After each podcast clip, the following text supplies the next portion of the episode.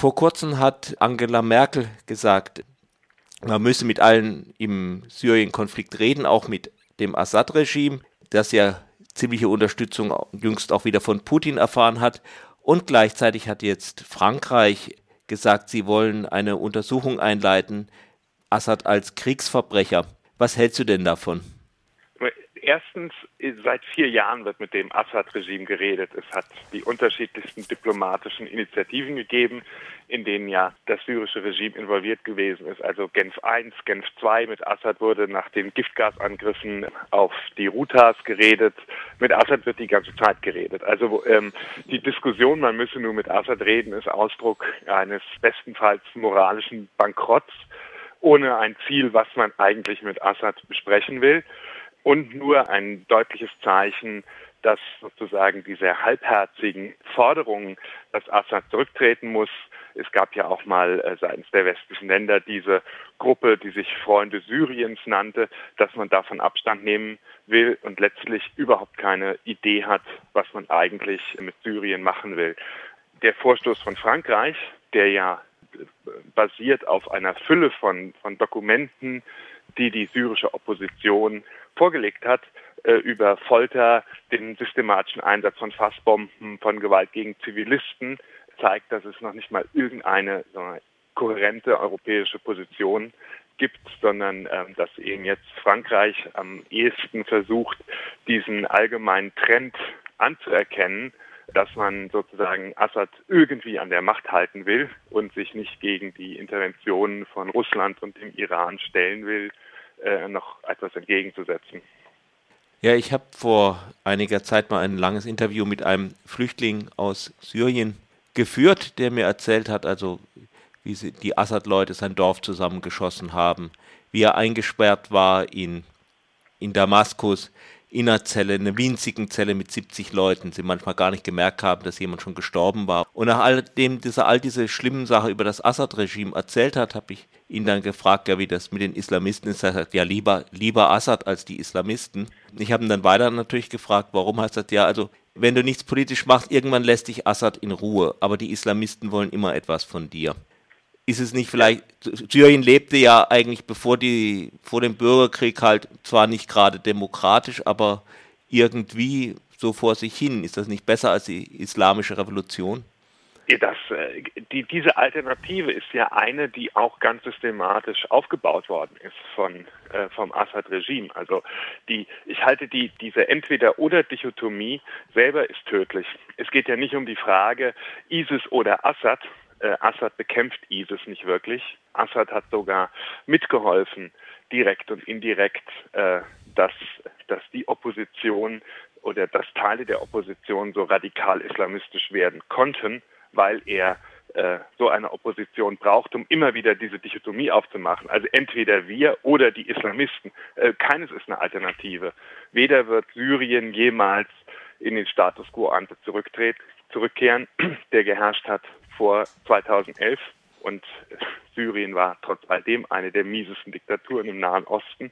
Heute sind äh, fast die Hälfte der Bevölkerung auf der Flucht. Äh, das Land ist vollkommen zerstört. Also es wird dieses Syrien nicht geben, auch wenn die Welt jetzt entscheidet. Wir unterstützen jetzt alle Assad. Assad ist fertig. Assad ist so fertig, dass es russische Soldaten, Hisbollah, Iran braucht, um ihn überhaupt noch an der Macht zu halten.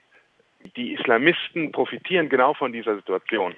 Und wenn man sich nun den Kriegsverlauf anschaut, dann äh, stellt man fest, hauptsächlich bekämpfen Syrien mit Hilfe des Iran und Russlands die diejenigen Oppositionskräfte, die noch nicht einmal radikal islamistisch sind.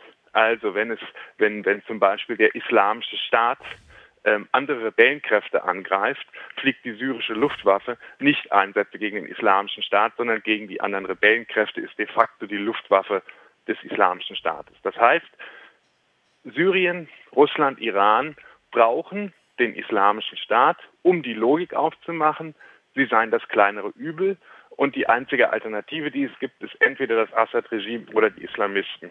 Und diese Logik ist Teil des Problems, das dazu geführt hat, dass seit vier Jahren Syrien systematisch zerstört wird. Genau.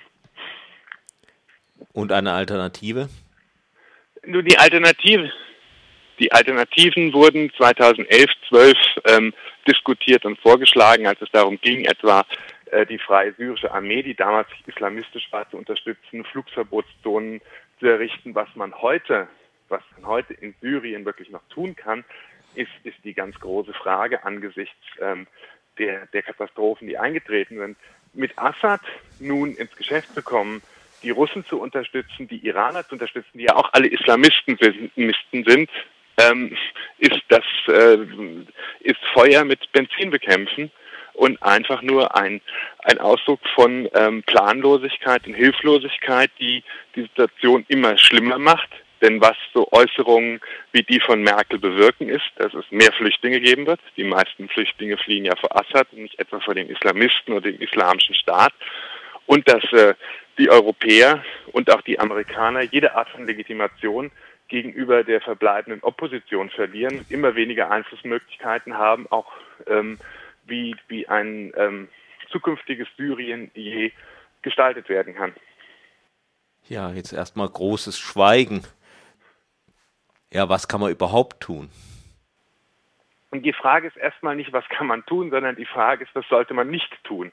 Ähm, die Situation in Syrien ist so schlimm geworden, und hat sich in den, in den letzten Jahren ja wirklich auch ähm, wie Metastasen im gesamten Nahen Osten verbreitet, dass als erstes nicht die Frage ist, was sollte man tun, sondern als erstes die Frage ist, was sollte man nicht tun. Und alles das, was man im Moment tut, sollte man nicht tun.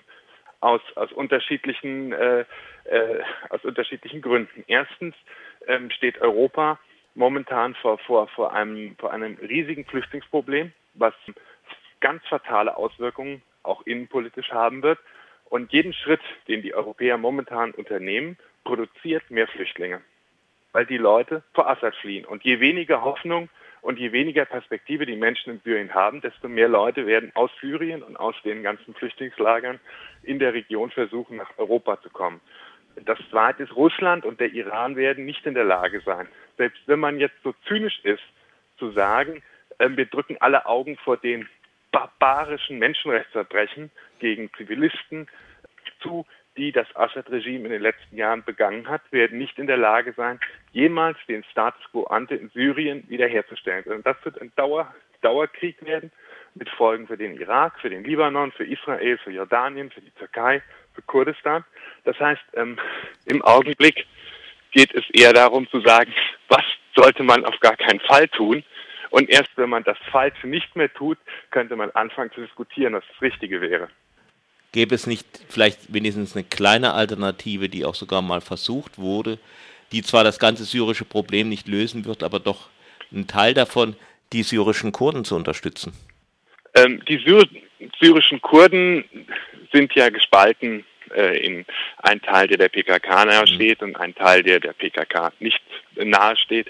Sicher ist die, P, das ist die PYD ein, ein, ein Verbündeter im Kampf gegen den Islamischen Staat, aber die syrisch, äh, syrischen Kurden oder syrisch-Kurdistan als ganz isoliert äh, vom restlichen Konflikt in Syrien zu betrachten, hilft auch nicht weiter. Das, das Problem in Syrien ist und bleibt erstmal das Assad-Regime und die Vorstellung, die falsche Vorstellung, dass man getrennt voneinander den islamischen Staat ähm, bekämpfen kann und dabei das Assad-Regime in Ruhe lassen.